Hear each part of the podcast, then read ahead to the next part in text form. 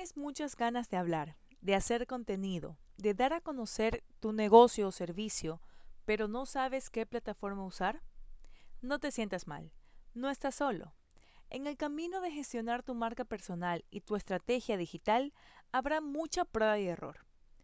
Lo importante es intentarlo e ir probando qué funciona para ti y qué no. Esto por dos motivos principales. El primero, el que no sea sostenible, es decir, te canses rápido de crear contenido. Pudiste haber seguido una fórmula mágica de tantas que ofrecen en redes sociales, de cómo conseguir tantos seguidores en tantos días, pero no fue sostenible para ti porque no iba con tu estilo de vida, no iba con los recursos que tenías en el momento. Y decidas renunciar a eso la mala experiencia te lleve a estancar lo que estabas haciendo o a renunciar definitivamente. Y el segundo motivo es probar qué formato y tipo de contenido logra mayor conexión con tu cliente ideal. No te desanimes si en el primer intento no logras los resultados que esperas. Es parte del proceso. Es más, te sugiero un poco soltar las expectativas que puedas tener al respecto, sino confiar en que el contenido va a llegar a las personas que realmente lo necesitan.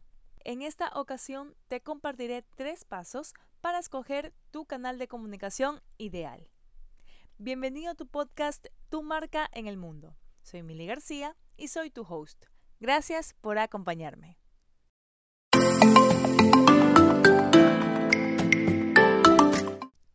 Cuando hablo de canal de comunicación, me refiero al soporte que transmite tu mensaje para que lo reciban tu receptor o receptores.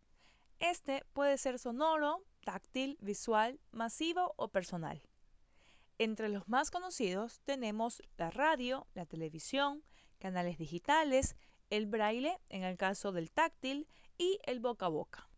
Existen diversos medios y nos podemos llegar a perder o dejarnos llevar y actuar sin una estrategia de promedio. Y con esto, desperdiciar recursos y tiempo. Entonces, ¿cómo escoger de todos estos canales el más conveniente? El primer paso es tener claridad sobre tu cliente ideal. Él es el centro. Debes conocer bien quién es, qué es lo que busca, lo que le gusta y en dónde busca eso.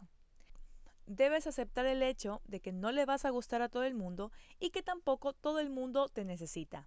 Si le hablas a todos, no le hablas a nadie. Es por eso tan importante que tengas claro el perfil de tu cliente ideal.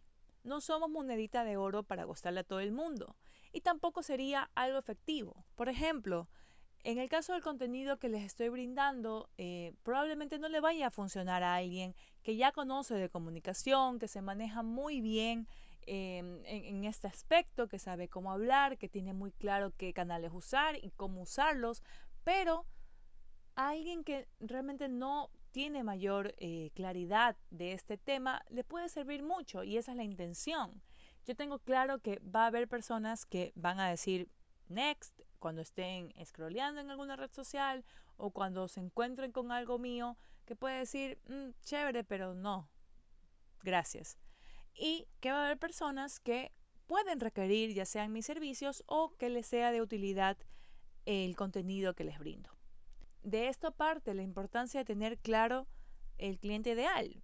Yo tengo claro que mi cliente ideal no es alguien que conoce de comunicación, que ya tiene clara la gestión de su marca personal, que sabe de estrategia de comunicación, de manejo de canales de comunicación, pero también tengo claro que yo me dirijo y quiero ayudar a personas, a profesionales, sean hombres, mujeres o como se identifiquen, a profesionales que quieran dejar una huella y que quieran causar un impacto, que quieran descubrir su valor diferenciador y saber cómo comunicarlo. Expresarse de mejor forma, saber cómo pueden comunicar todo lo que está en su, en su cabeza de manera clara a las personas que se quieren dirigir. Si yo no tuviera claro esto, mi mensaje eh, sería muy vago y sería algo que, por ejemplo, no me trae resultados. Evidentemente me puedo sentir frustrada porque nunca voy a ver resultados si dirijo a todo el mundo, porque va a ser como una flecha sin blanco. Entonces, eh, al momento que yo tengo claro cuáles son los dolores de mi cliente, qué es lo que busca, cuál es la transformación que mi cliente quisiera tener, cómo yo puedo ayudar que mi cliente que está a dos gradas más abajo eh, logre subir hacia donde yo estoy. Y de igual forma, esto viene también con mucha humildad, con la humildad de reconocer cuál es la capacidad que tienes, que la capacidad de lo que puedes eh, ser capaz de, de hacer, del impacto que puedes lograr, de tus conocimientos y la humildad de decir no lo sé todo. Entonces, con esta premisa, yo tengo claro de que yo me tengo que seguir formando siempre, de que yo eh, busco eh, más bien personas que manejen aún mejor la comunicación, que tengan muchos años de experiencia, que eh, abarquen otros campos, ya sean de negocios o de cultura, que me puedan inspirar y que me puedan enseñar, que me puedan llevar a escaleras más agradas, más arriba de las que ya estoy actualmente. Esto es una cadena de conocimiento, es una cadena de progreso, de evolución, de que las personas que se han ido y han tenido la oportunidad de formarse muchísimo más, ya sea, pueden tener mi edad, pero pudieron haber accedido a, diferentes cursos o diferentes recursos o tal vez a ellos les llamó más la atención antes que a mí determinado tema y yo recién eh, veo ese interés, entonces ellos me pueden ayudar y al mismo tiempo en el caso de las personas que no conocen absolutamente nada y que quieren empezar y que quieren una guía y que quieren eh, tener claro qué hacer em, y cómo hacerlo sin desistir en el intento, sin perderse ellos mismos, sin verse forzados, sin que eh, termine siendo algo demasiado tedioso, estoy yo para ayudarlos. ¿Cuál es el problema que tiene que tú puedes solucionar? ¿Cuáles son sus dolores? ¿Qué medios consume más? ¿Dónde busca esa transformación? Las redes sociales ya son parte fundamental de cualquier estrategia de medios. Y aquí también debes analizar cuál de todas te conviene más. Cada una tiene su funcionalidad, algoritmo y formatos. Por ejemplo, Instagram se ha convertido en una red social clave y TikTok le está siguiendo los pasos también, pero cada una con su respectivo objetivo. En el caso de TikTok, ayuda demasiado a llegar a muchas más personas el algoritmo ayuda a que tu alcance llegue a usuarios de otros países y que no necesariamente te siguen. Esto es un poco el valor diferenciador de esta red social. Porque, por ejemplo, en Instagram, por lo general, te tienen que seguir para poder ver tu, contenido. Hay una página a explorar en la cual a veces aparecen determinados posteos, pero es muy difícil llegar ahí. Y Reels eh, sí está ayudando, está ayudando a llegar a personas que no te siguen originalmente, que puedan consumir eh, tu contenido, pero todavía el algoritmo no es tan efectivo como TikTok porque recién digamos que es relativamente nuevo. Sin embargo, Instagram, ¿por qué es tan clave en cualquier eh, estrategia digital? Porque es como nuestra nueva tarjeta de presentación. Cuando queremos buscar algún lugar a donde ir, buscamos en Instagram. Cuando requerimos un servicio, pasa igual. Cuando queremos ubicar a alguien, pasa igual. Cuando alguien nos habla de determinada persona, eh, enseguida buscamos en Instagram a ver si, los, si, si lo ubicamos y conocer un poco más del trabajo que hace o por lo menos reconocer la cara de esta persona porque somos seres sociables, necesitamos ponerle un rostro por lo general a las cosas. De ahí la importancia del contenido eh, que compartamos y cómo mantengamos nuestro feed. En Instagram es bastante eh, importante cómo tengas tu bio, las historias destacadas, cómo tengas tu feed en general, eh, más que todas las nueve últimas publicaciones, porque piensa un poco, ponte en el lugar del usuario. ¿Qué haces tú cuando llegas a un nuevo perfil de Instagram? ¿Qué revisas? ¿Qué ves? Para decir, ok, te sigo voy a seguirte, me interesa tu contenido y este, quiero seguirlo viendo. Y quién sabe, en algún momento esa misma persona empiece a compartir tu contenido y empiece a eh, pasar la voz de que esta te puede ser, le puede servir a, a un amigo o a un familiar. El segundo paso es la claridad del mensaje. Tu cliente debe entender lo que quieres transmitir. Deben hablar el mismo idioma.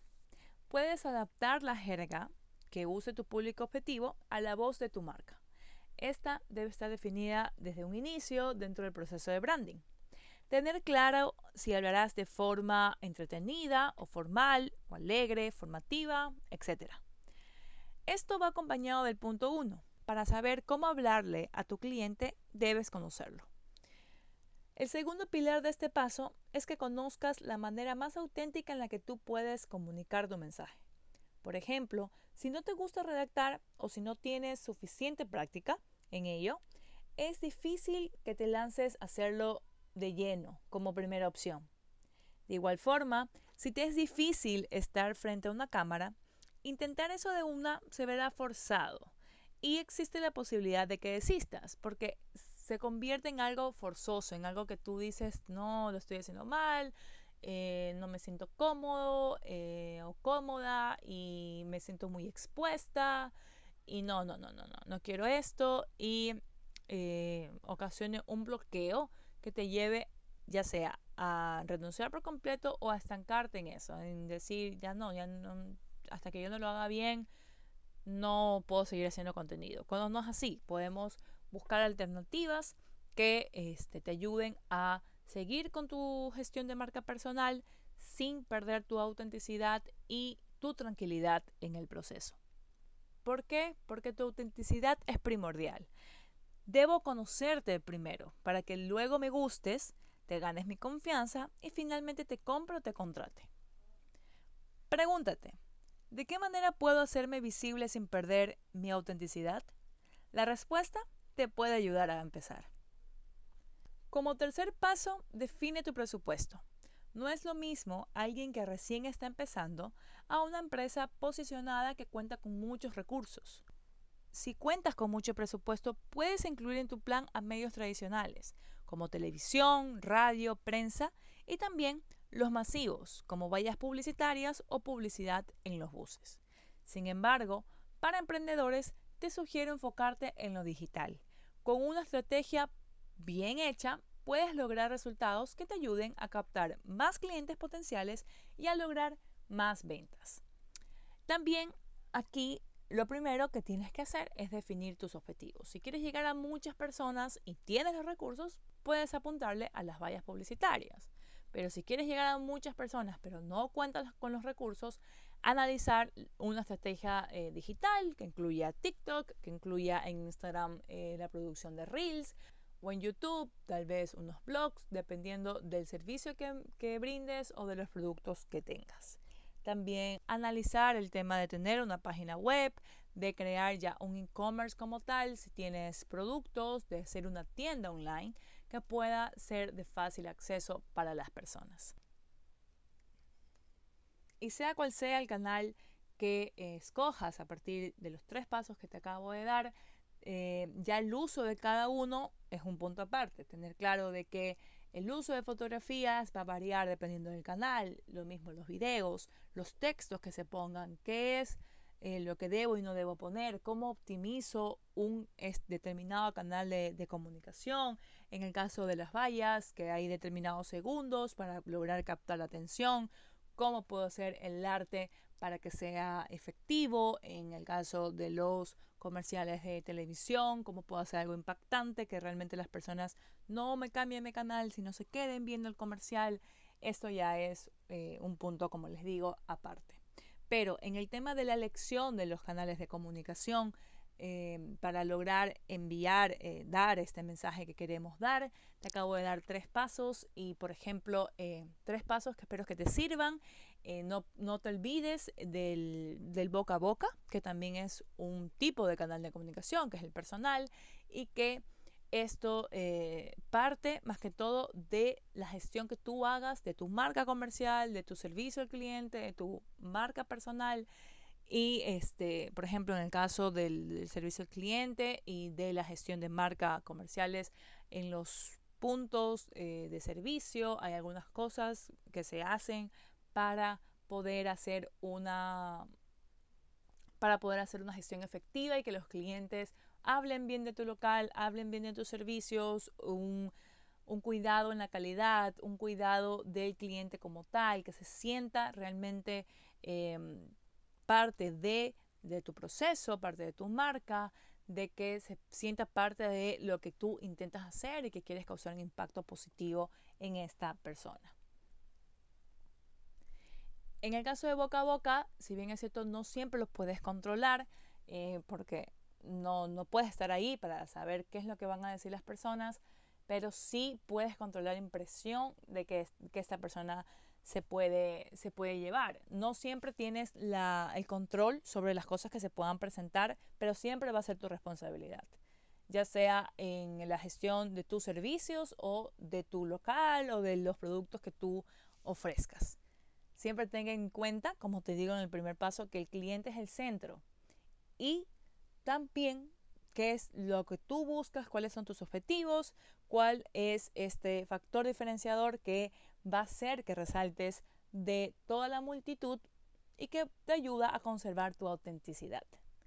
Para mí será un gusto poder interactuar contigo. Si tienes alguna duda, alguna consulta, ya sea de este episodio o de episodios anteriores o de el contenido que les estoy compartiendo en mis redes sociales, puedes contactarme con total confianza. Para mí será un gusto poder eh, responder cualquier duda que tengas y em, puedes hacerlo ya sea en mi Instagram, que estoy como arroba Mili García F, ahí mismo encuentras el link de, a mi página web en, el, en la bio de mi perfil, que eh, te llevará hacia que te llevará los links de diferentes redes sociales que tengo, incluido mi correo electrónico y el material gratuito que he preparado para ti de tres pasos para gestionar mi marca personal y no desistir en el intento. Muchísimas gracias por llegar hasta aquí. Espero te sirvan, espero que hayas disfrutado este episodio y hasta una próxima ocasión.